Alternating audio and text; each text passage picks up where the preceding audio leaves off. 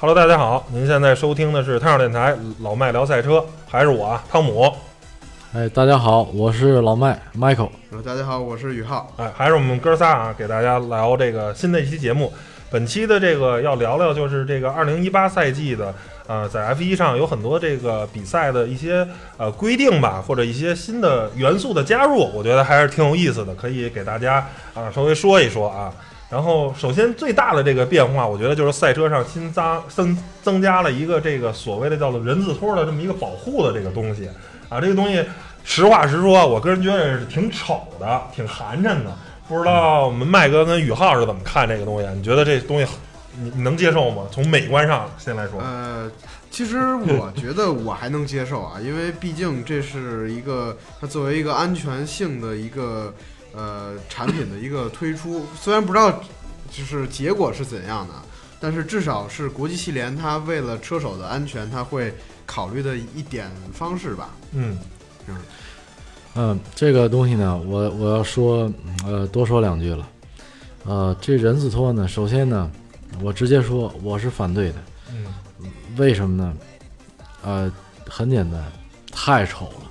不是一般的丑。嗯，是这就是你现在不管这个车你设计成什么样子，加上这个很难让这车再美观起来。你你你不管把车设计成什么样子，这架子摆上去都不好看。嗯呃，这是没有办法弄好看的。嗯，它跟那加一个玻璃罩还不一样。对，其实我倒是倾向于呢，印第五百，今年印第印第 car 美国印第 car 它做的那种，就是玻璃罩那种，那那看上去要好很多，啊，要要比人字拖要好很多。但我觉得玻璃罩会不会影响车手视线？不会，因为 现在这两根大棍子就不影响了吗？现在这大棍子其实挺影响的，因为呃前两天那个谁已经说了，试车的时候有一个车手说，我记不清谁说的，但是他说了，在 SPA 那个上坡弯，那个欧入是那那个弯，SPA 最著名上坡那个那个那个 S 弯，呃，这个人字拖可能会造成车手盲点。啊、但是其实因为你看到就是 F 一的头盔上都有很多这个呃膜啊，供嗯车手去每站然后撕下来，因为它会有一些虫子、啊。脏嘛，对对对。会有灰尘，如果是做玻璃的话，那车手去怎么撕这个膜呢？这够不到。他自己肯定不能撕，但是这个膜只能靠进站的时候，然后去擦那这个我觉得操作性可能就差一些了。但是那东西你别忘了，它毕竟呃，咱们这么说，勒芒对吧？WEC 他们这种那种呃，不是说是一种敞篷的，人家人家 封顶的这种赛车，人人家也是有玻璃，也是它在有雨进站的时，候，但是它有雨刮器啊。还有雨刮器，对，但雨刮器解决不了问题的。你看它进站以后吧，他们还是要擦玻璃，嗯，是。还是要拿泡沫给你擦一遍，这没办法，呃，各有各利弊吧。但是人字拖这东西，我觉得啊，其实为什么我不主张不主张装这个哈？首先有一个问题，这东西你不能保证它也不变形。如果撞狠了以后，万一人字拖要是变形了，车手很可能造成车手卡出不来了。嗯因为车手现在进车里面都费劲，嗯都要先要手按在托子上，然后要踩一个很奇怪的一个，要要有一个不雅的姿势。有一个不雅的一个缩肩的姿势，从中间要钻进去。你要一旦出了事儿以后，这东西别有一点变形，有一点变形的话，嗯、那么车手出来以后没有以前那么快了。嗯就算不变形嗯，咱们就说极端的情况，一旦车要着火了，以前的车手出来是很快的，但现在你有了这东西，大家有这东西在这挡着，你出来必然要减慢速度，嗯这这是跑不了的。到底是利大于弊还是弊大于利？现在等于还是两说着，两说，而且呢，你确实不美观，而且你这最大的问题啊，我说的不是美观性，F1 赛车最大魅力是什么？是车手头盔，头盔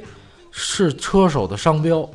为什么每个车手头盔涂装不一样？很多人都不不考虑这个问题。过这个解说员在看比赛的时候，他也是看头盔来看这这车手是谁，对吧？你一看头盔，你就知道这车手是谁。头盔的涂装，为什么你看原来维特尔在红牛的时候，一个赛季战战他换头盔，后来汽联不干了吧？汽联针对他一个人出了一个政策，所有车手一个赛季下来必须用一套头盔，头盔涂装不能变。大家觉得说为什么要出这种政策？为什么要出？因为很简单，因为头盔代表了你的个性，代表了你的商标，就好像苹果公司，它商标就是这 logo 就是个苹果，你能随便换吗？你一个人，我说了，这运动它突出的是个人魅力，它突出个人，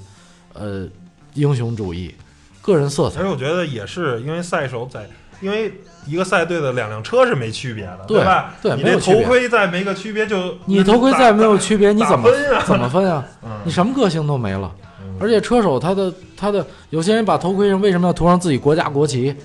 为什么要涂上那个自己喜欢的颜色、喜欢的 logo 标志在上面？因为这个赛手服其实是没办法，没办法对看不到的嘛，唯一能体现说这是我啊，那就是头盔，就是头盔涂装。对所以你这东西一定要完全让它暴露出来，头盔必须要完全暴露出来，在比赛的时候，嗯你不能说给它挡上。现在这有这 T 字架了，有这个看不清楚了，有这啊 halo 了，好吗？你把头盔挡上一半儿，你等于大家的，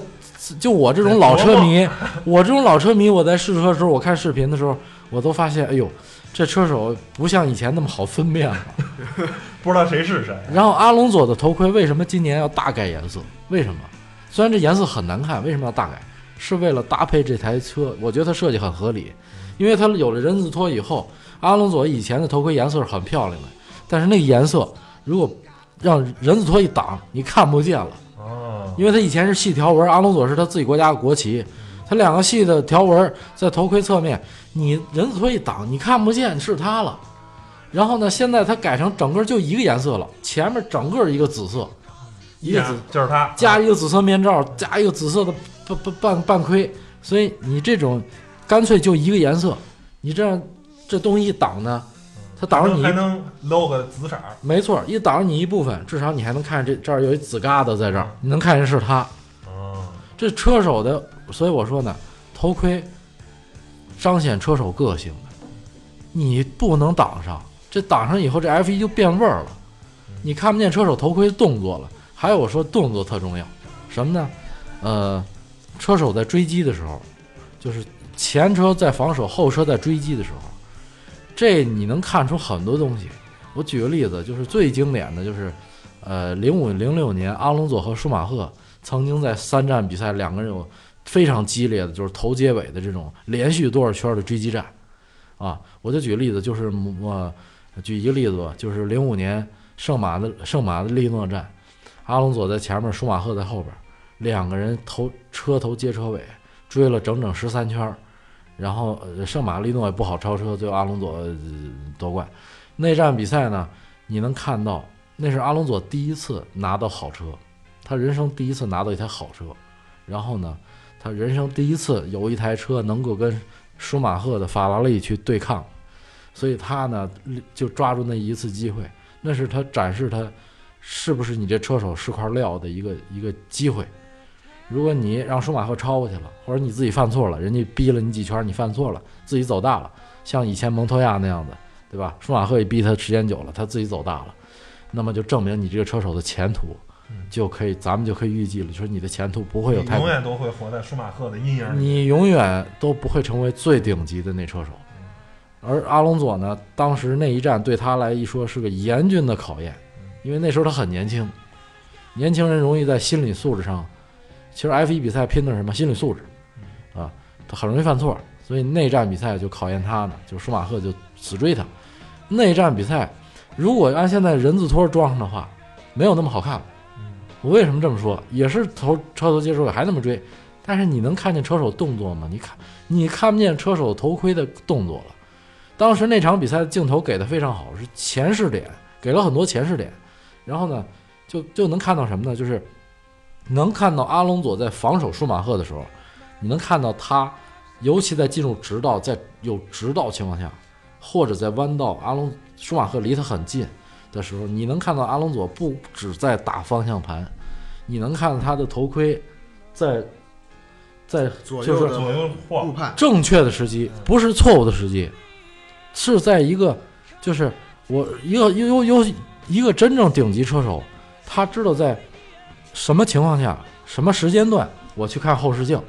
所以他在那时候他看后视镜，你能看到他在他在不停的在找后视镜里找舒马赫的位置，你能看到很显眼这动作。不停的在别舒马赫，不让舒马赫超车。我看见我往右一看，我你能看到他头盔很明显往右摆，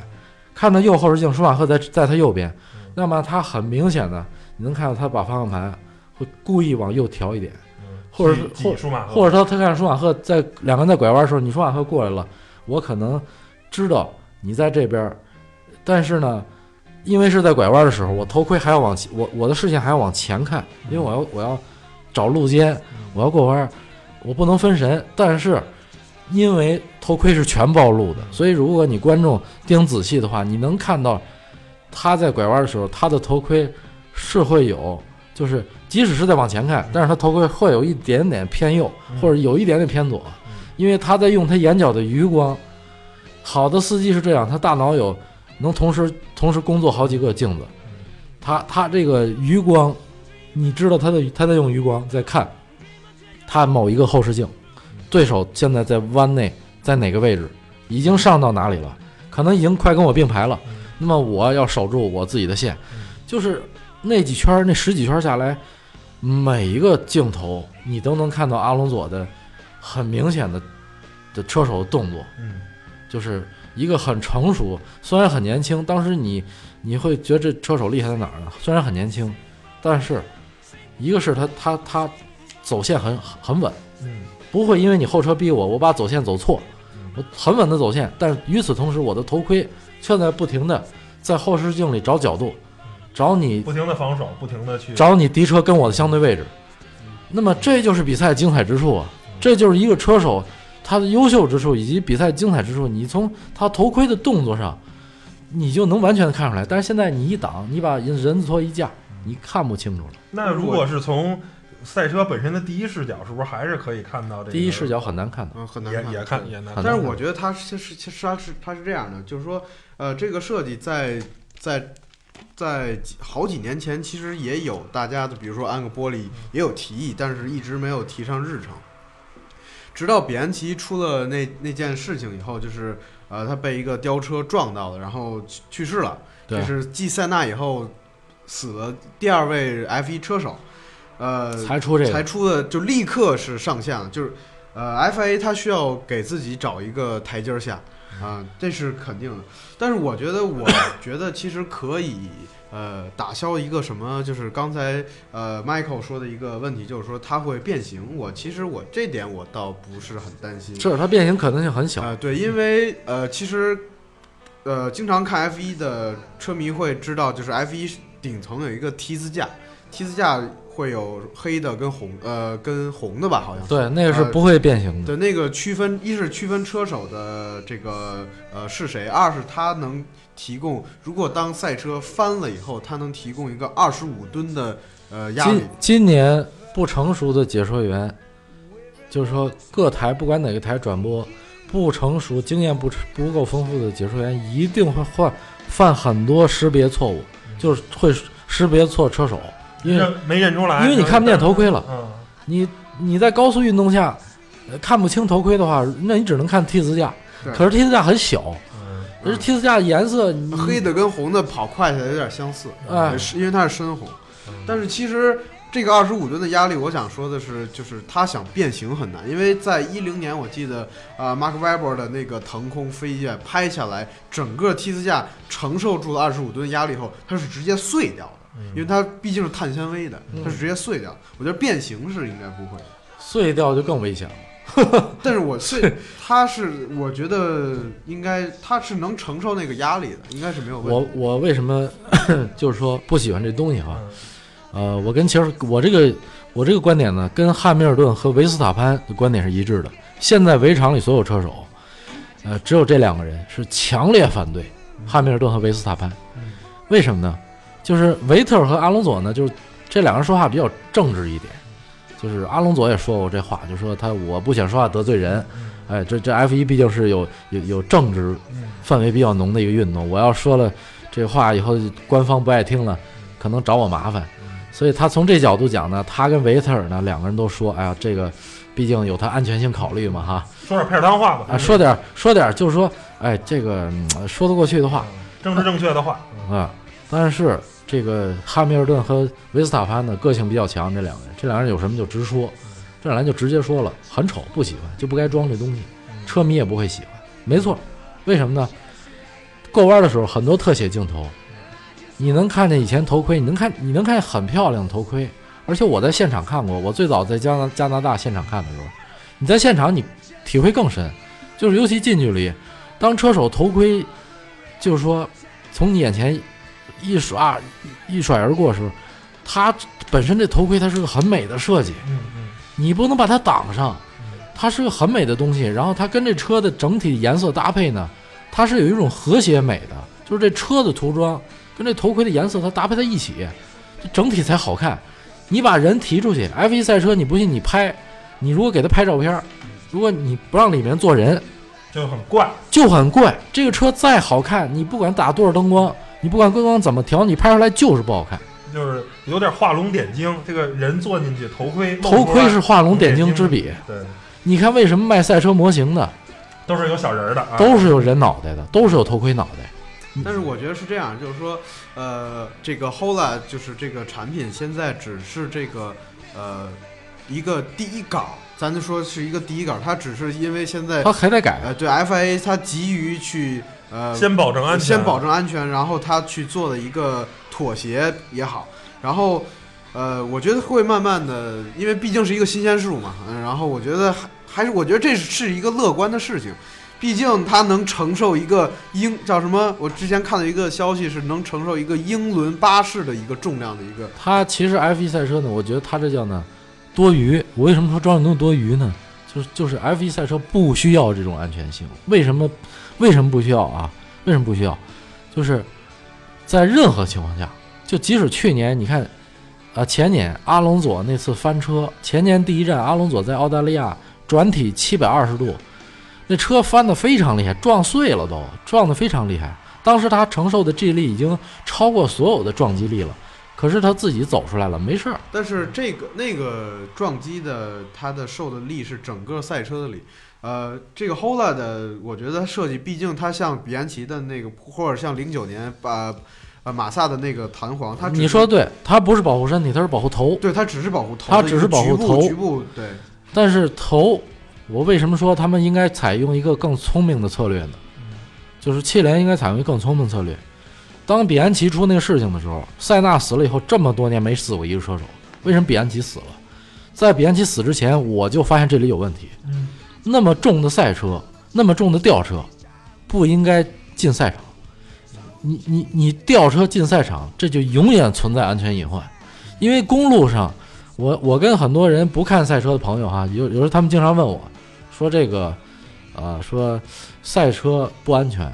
家用车安全，家用车因为速度没那么快。我说你说错了对，赛车是 F 一赛车远比你家公路上家用车安全。对，我前些日子在南京出了个事情，撞了，被追尾，有大罐子搅拌机，我差点出事儿了，差点撞死。就就是追我们那个车屁股嘛，我们坐后排，屁股撞没了都。公路车为什么不安全？因为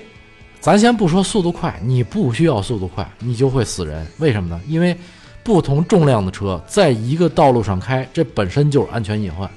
你一个罐，一吨的跟十吨的撞，那你一吨怎么也撞不过。你一吨的跟二三十吨的车在一起开，你说你俩撞上谁完蛋？肯定是那一吨的死对。所以这就是最大安全隐患。而而赛车呢，它不一样，赛车为什么？重量都一样，啊重量所有人重量一样，然后呢，绝对的一样，而且所有人的材料都是高强度的蜂，F1 赛车是高强度的蜂窝结构的碳纤维对，所以它本身就能吸收很多的冲撞力，而且它是一个模子，它这个舱体是一个模子打出来的单体的单体。单体壳，所以在这种情况下，再加上重量统一，大家你撞我，我撞我，咱们俩一样差不多，，咱们俩一样重，嗯撞上以后没事儿。但是你把吊车搁里边儿，吊车多少吨重？嗯然后呢，我那时候就想过，我说如果有一车手不小心要撞吊车上，那不惨了。结果果然，果然就出事了。你你其实我觉得这有点叫做讳疾忌医了，就是本身产生问题的是吊车，是吊车，对，就是不是 F 1赛车不安全，嗯对，是吊车不能进来。你吊车进来导致出事，而且那次比安奇是怎么死的？死得很冤，他是钻到吊车底下去了。吊车为什么不能进来？首先你重，第二点你太高了，你底盘那么高，F 1赛车就相当于一个砍头的这个刀一样，等于一个砍头臂啊，我觉得就是你即便加上这个人字拖儿，它他也能给你卡住。两百五十公里甚至三百公里每小时这个速度去撞到吊车，你撞一下试试，我觉得它它这东西能不能吸收，对吧？现在是两说呢也是也也是一个问题。它也许能把吊车铲翻了。呃，嗯，我觉得当时其实那他的那个速度已经把战车呃吊车缠起来了，缠起来了当时已经缠起来了，已经当时还是一个黄旗的状态下，因为有一个赛车出他忘了出减速赛道，对黄旗的 FIA 其实想解决这安全性问题，其实非常简单。我说是怎么简单啊？所有车上装一个遥控系统，什么系统？一旦出了 VIC，一旦出了这个虚拟安全车，强行气帘那儿要有一个按钮，只要一摁，所有车所有车立刻减速，不用你车手自己控制不能，超过六十或者不能超过八十，给你设定一个速度。你直接直接在官方那一个按钮一摁，你所有车自动进入遥控状态，所有车在当时减速，在这种情况下谁也不会出事儿。这种设计是绝对是技术上是很容易加上去的，但你为什么不考虑这个？但是对吧？呃，像当初比安奇的速度已经不快啊，然后他还是过一个 U 型弯，他不，他当时速度非常快，他做的是过的是幺三零 R，幺三零 R 当时速度是是零路最快的一个弯儿，他过了那个弯儿以后，他是减速了，但是没减下来，他没有按照呃 VIC 没有按照虚拟安全车的标准降到标准限定内的速度以下，啊，他还是没有看到 VIC，他没有看到，当时就是这样，他忽视了安全车的信号了，车手是很容易忽视信号的，以后也会出现这种情况。把所有的精力都专注在比对呀、赛上，对呀、你就算在方向盘上打，能在方向盘屏幕上，你能打出出，你能显示出 VIC 这标志，可是车手未必当时能看见。未必能看见。或者说是哪怕就是紧急接管那种，就是车台的这个 radio，然后你就公布说现在啊、赛道有问题了，请减速，不要再超车了，是吧？他也需要一反应时间。对他在专注的比赛的时候，有些车手他不会，听这个呃，所以他可能就忘了嗯，然后你最好最安全方式就是在安全车一定气帘那儿要设一个遥控装置，在每台车上要强行装一强行限速，强行装一设备，强行给你限速，在那时候嗯，只有这样才能解，这是最好的方案解决安全性的。然后还有一点就是你吊车不能进来，你车出了事儿以后，你吊车在外边，你别进来，你可以用长的臂，你可以用那你说咱们盖房子用那种吊车，它可以把拉臂拉得非常长啊，你完全可以设计这个场外的，比如说有爪子的、有轮子的这种，你扎在场外，你的车体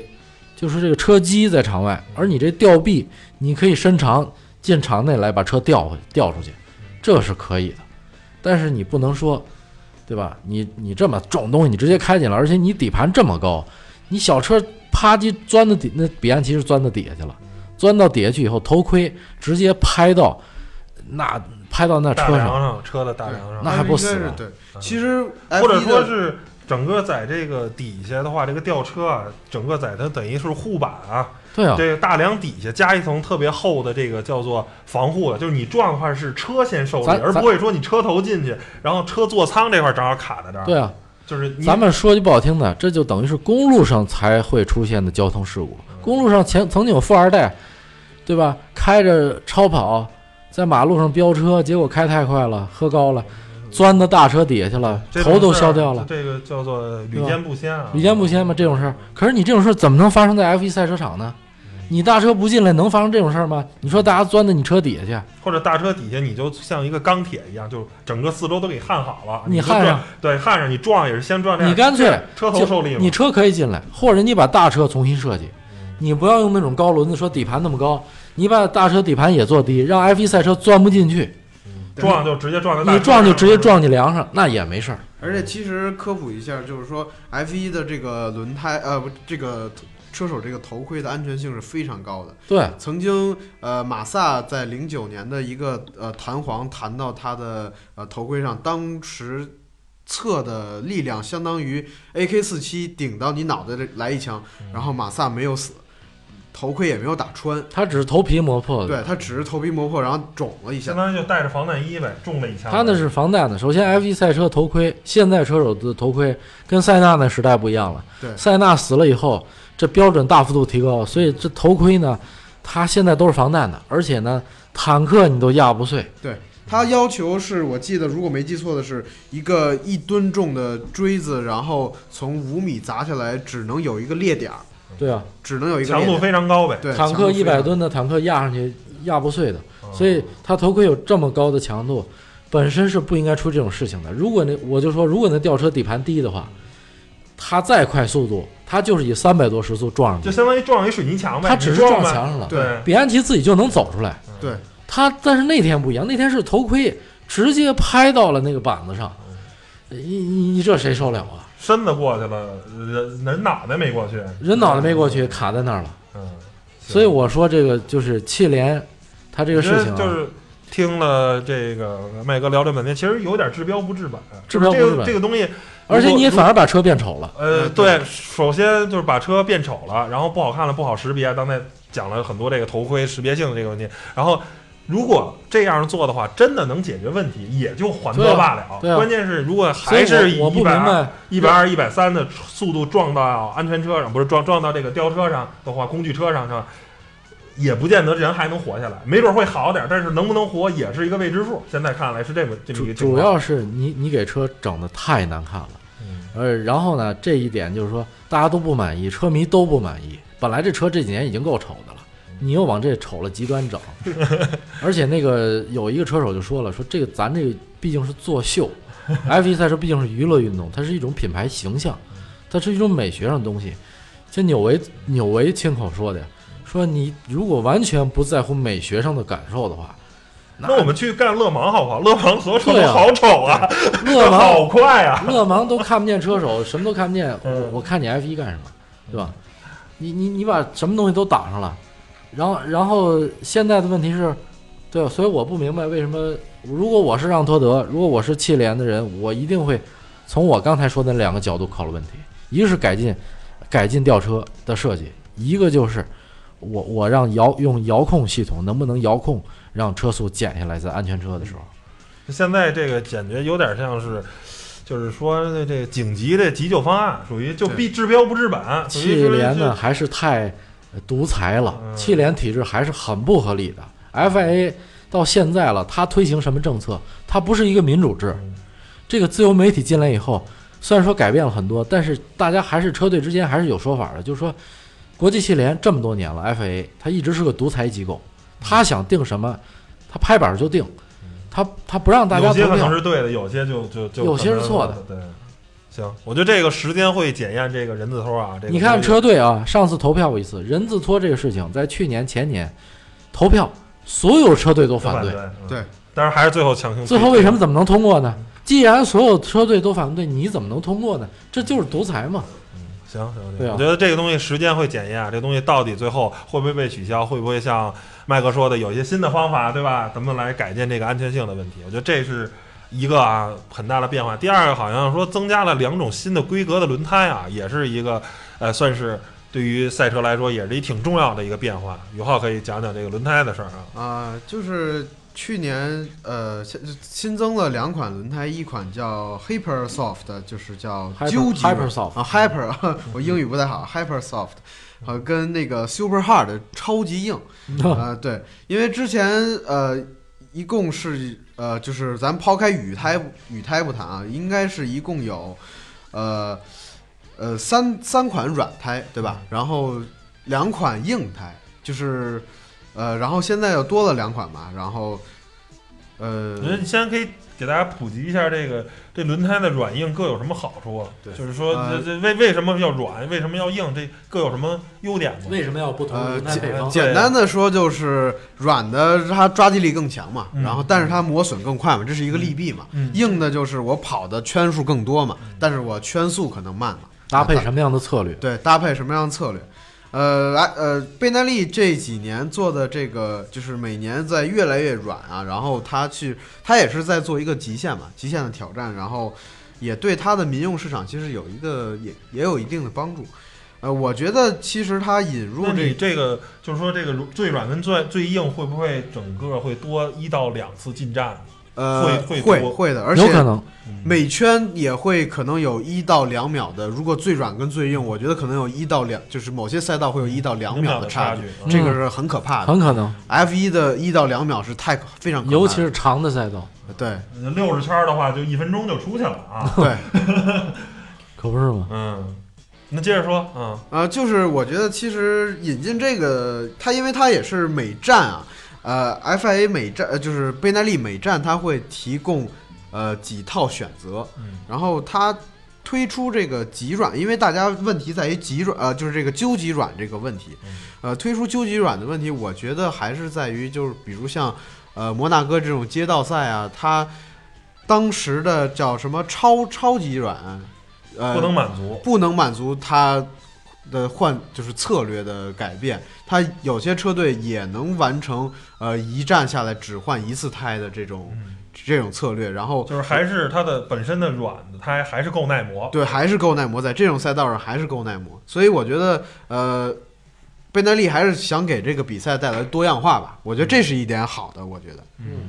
还有其他的吗？啊，还有一个超级硬嘛，啊，就就这个超级硬，我觉得超级硬可能对于某些呃磨磨胎磨的过过于呃一些赛道，呃，能减少它进站的对对对对对次数少一次可能。可能去年有的站比赛可能确实轮胎磨损啊，即使是硬胎也有点扛不住，对所以那个今年呢，我觉得可能贝耐利考虑到这一点吧，可能再加一套更硬的胎，也就是这超硬胎，可能也是预防在这种极极端的这种赛道，因为赛道在周五自由练习赛的时候，各车队其实就已经知道这赛道对轮胎的磨损能到什么程度了。啊，因为在我记得好像是一二年吧，一二年贝耐利曾经出现过呃银银石赛道一站比赛爆了五六套胎，出现过这种情况，出现过这种情况，这是整个一行业行业笑话了，相当于。对，呃，我觉得他也会避免这种情况。他也是怕了他品牌给他品牌造成太大的本来这是一个广告，呃好的广告，我每年投这么多钱，然后结果给自己打了一个坏的事情。啊，对他肯定还是有哎，这我方面考虑。发现啊，这个东西，这个就是近战策略啊，这个进批房加油啊什么的，这个东西，哎，是一很好玩儿。我觉得又可以挖一坑又可以弄一坑儿。有一期可以聊聊这个策略什么的，嗯这东西怎么配合？因为我觉得这东西也是全世界可能没有人配合这么默契的工种。就是我现在好像我都三五秒感觉就进完站换完轮胎的那种感觉。最快的一轮胎好像二点二秒就整个轮胎四条轮胎换完了吧？我记得记录好像就是去年2.2秒威廉姆斯威廉姆斯曾经创造过。二点二秒，快到四条轮胎。现在的轮胎策略跟过去加油那时代，呃，完全不一样。对不一样，那时候是，呃，谁领先谁多跑几圈儿，谁晚进站谁占便宜。现在谁早进站谁占便宜，嗯，那这你看我这这么多年看的少了，还是这个跟载油量有关系。嗯，有意思，有意思。那个行，那这期呢先聊到这儿，这个坑儿呢也先挖一下，咱可以聊聊以后细说这个。进站策略的这个东西，也可以单独聊一期之前的，包括现在的这些进站策略的东西，我觉得很好啊。谢谢宇浩，也谢谢这个麦哥来做客本期节目来聊这期。那咱们下期再聊，嗯下期再见，好的拜拜。拜拜拜。